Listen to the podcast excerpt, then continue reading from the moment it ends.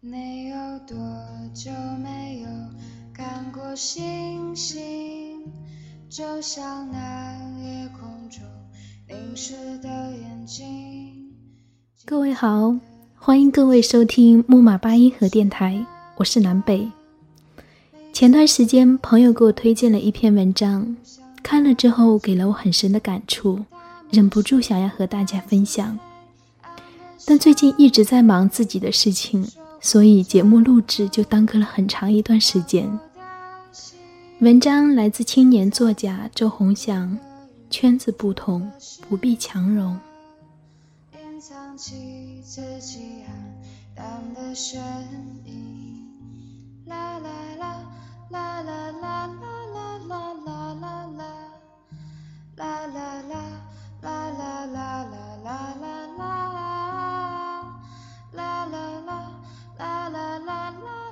我有一个关系很好的同事，你们都知道，他叫王爷。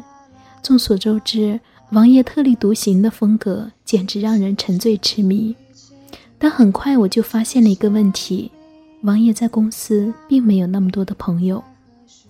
于是我忍不住问他，是否觉得孤单？从家乡千里迢迢赶到上海，没有亲人，也没有朋友。时间被工作挤压的，谈一场恋爱都觉得奢侈。这样的生活，一个人真的扛得住吗？后来王爷问我，孤单的定义到底是什么？把你置身于一群人之中，跟着他们一起嬉笑怒骂，就觉得不孤单吗？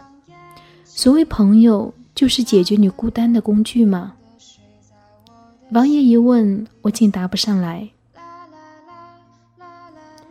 王爷说：“只有无所事事的人才会觉得孤单，朋友是在志趣相投的领域不经意的偶遇，而不是为了凸显自己的人气而随意结识的群体。”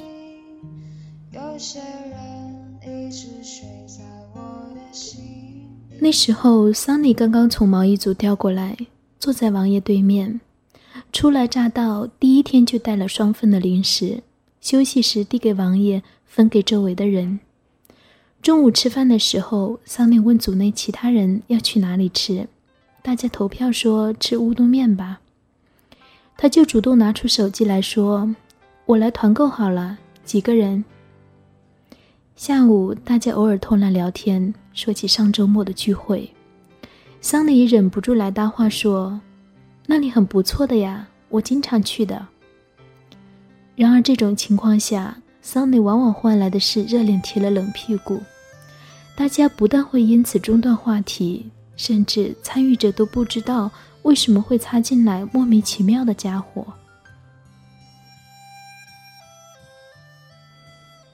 桑尼把组内每个人的微信都加了一遍，只要有谁朋友圈发状态，他都第一个点赞，然后说一堆让人开心的话。但是其他人看在眼里的是。不管那条状态底下有多少条回复，总归没有人回复他。同样的，他每条状态下面基本上没有组内任何一个人的评论和点赞。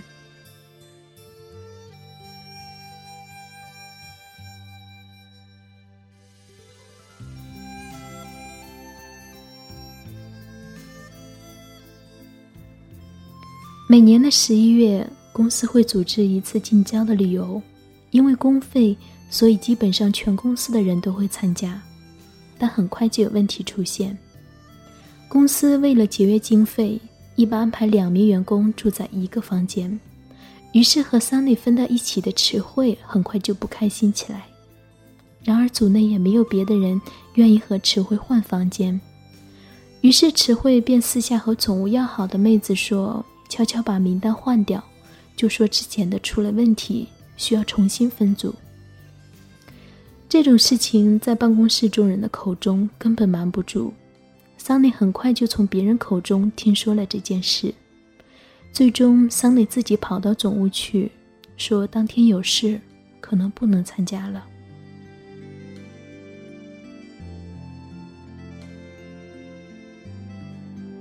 午饭的时候，我和王艳聊天，说到桑尼。觉得他其实也蛮可怜的。王爷低头吃鳗鱼饭，没有理我。我接着说：“真的，我觉得你们组的人其实有点过分了。”王爷咽下口中的饭，看着我说：“可怜吗？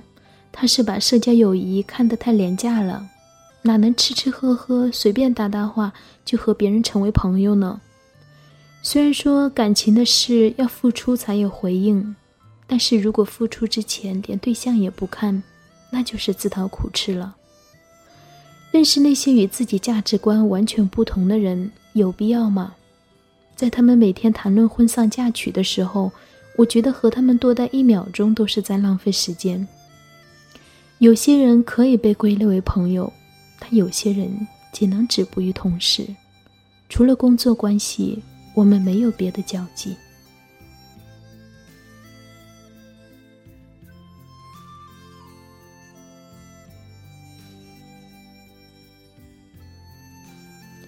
接下来的一个下午。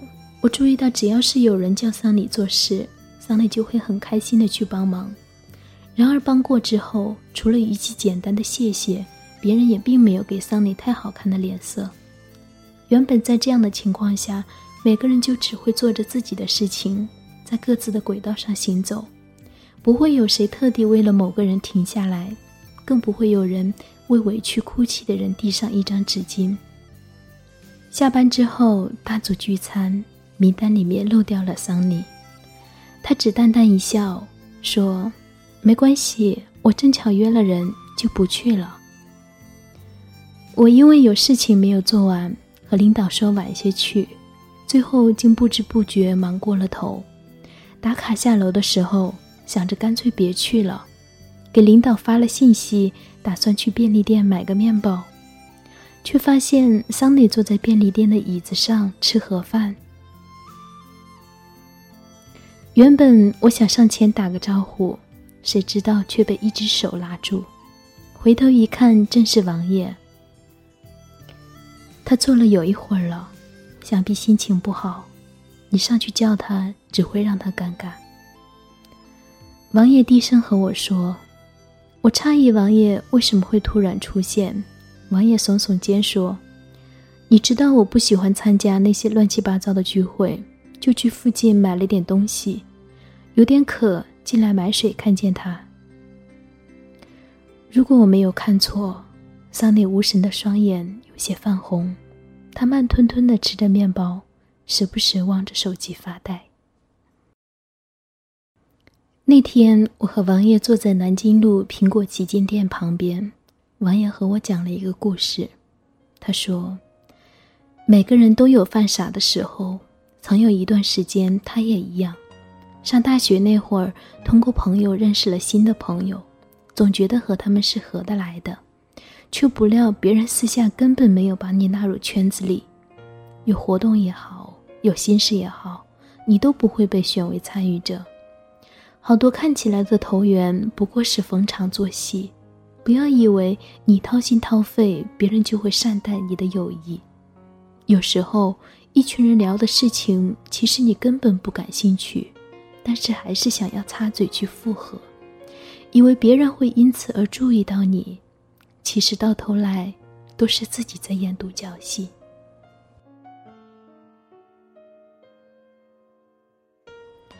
王爷看着我说：“你总担心我在公司里没有朋友，我却一直认为朋友是因为气场相合才彼此吸引，而不是刻意为之。好比我跟你。”似乎从来没有特别举行什么仪式，昭告天下我们是朋友了，但我们却依旧交往的很开心。所以，我从来不会为了解决孤单这个问题而让友谊变得廉价。圈子不同，不必强融，一直是我信奉的价值观。我说：“那我们应该去和桑尼说一说这些事。我觉得你应该去劝劝他。”一方面你是女生，另一方面你有过感同身受的经历。王爷摇摇头，把喝完的饮料瓶扔进垃圾桶里。永远不要以为自己是谁的救世主，我们救不了别人。相信我，能让他活过来的，除了上帝的偶然安排，就只有他自己的彻底清醒。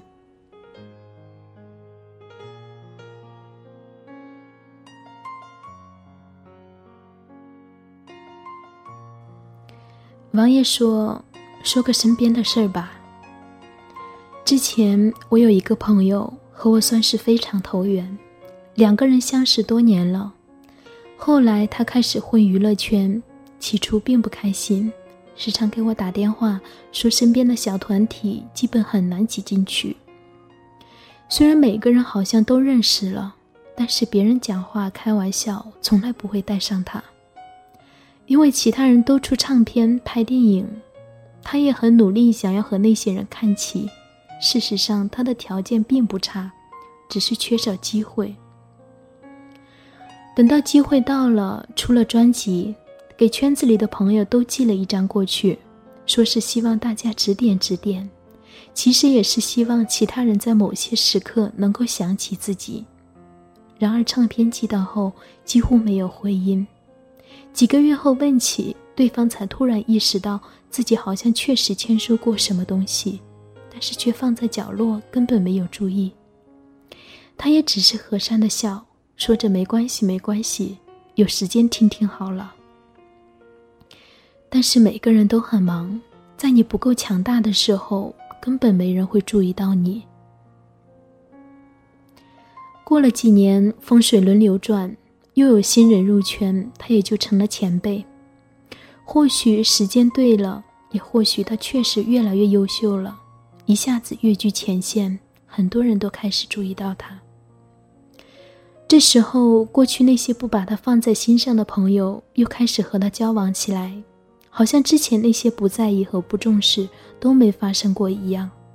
说到底，还是自己底子硬了，也就不存在所谓的巴结和讨好。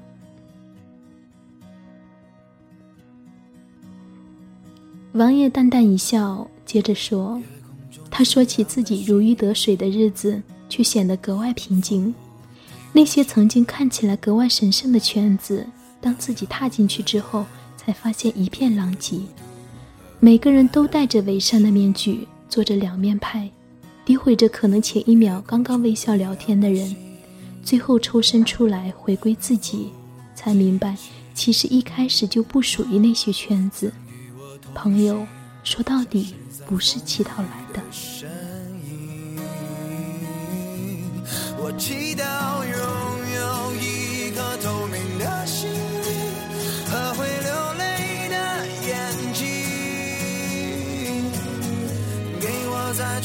去相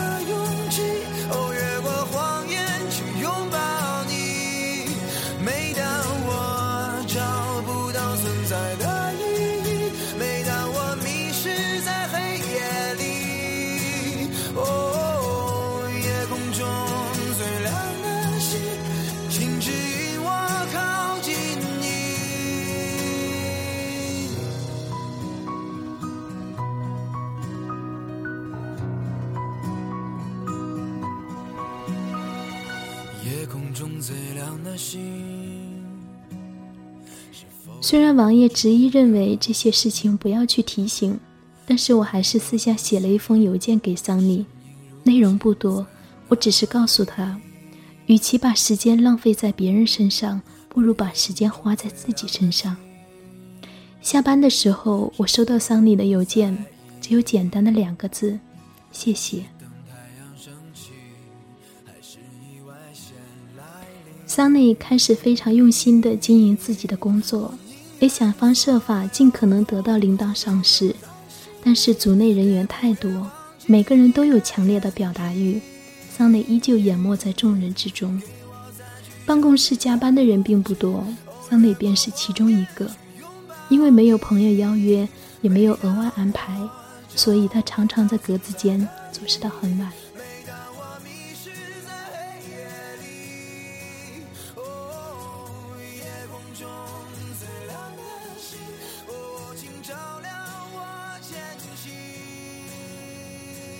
大家都说桑尼因为被男友甩了，没人要才会落得这样的下场。王爷在茶水间听到，忍不住回上一句：“前几天我刚好看见她男朋友买了玫瑰在楼下等她，也不知道是不是你们都看见了，才压抑不住嫉妒说这样的话，最后弄得大家无话可说。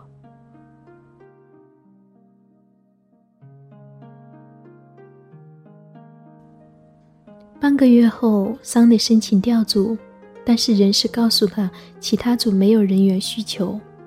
最后，桑尼说他可以接受外派。那个时候，海外事务所人不多，申请并不难。但是很多本地的员工并不想去那么偏远的地方，因为工资并没有比国内高出多少，而环境比国内还要差。但桑尼还是执意申请了。回头到我座位边上，递给我一瓶酸奶，说：“谢谢你。”桑内笑得很轻松，然后开始收拾东西。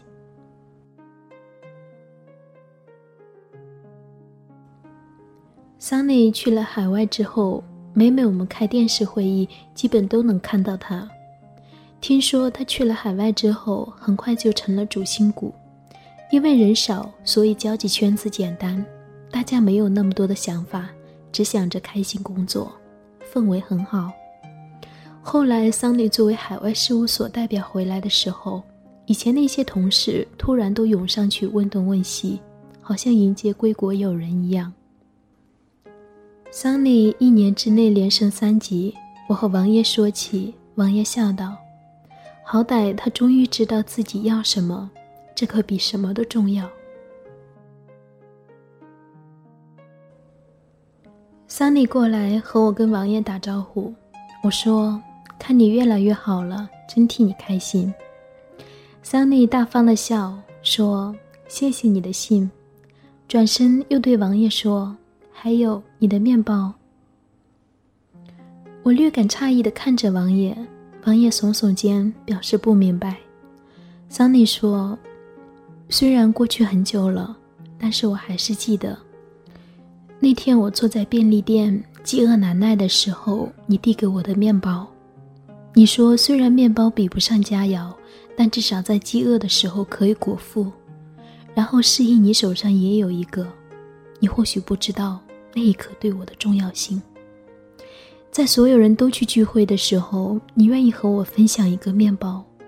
虽然平时我们话不多，但是我知道你是把我当成了朋友。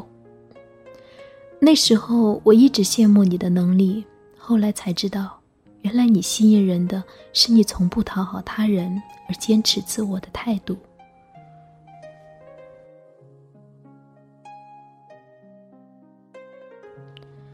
桑尼回海外之前，给王爷发了一条信息，他问：“怎么样才可以真正的做到不计较呢？”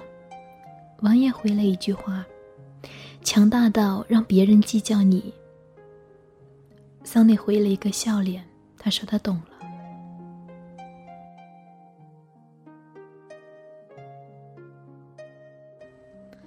以前我一直担心王爷是一个没有朋友的人，会孤单，会寂寞，会因为没有人交往而失去存在感。但渐渐的，我才明白，存在感从来不是别人给的，只有自己太过弱小，才没有足够的分量存在于世界上。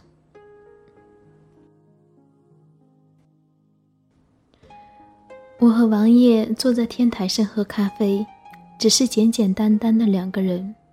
我们从来不会媚俗的去讨好对方，也不会硬要融入对方的圈子。真正的朋友会因为你的美好接受你，而不是因为你的讨好和刻意才将你纳入交往名单。不需要讨好全世界，只需要等待被你品质吸引的人，主动且乐意和你走到一起。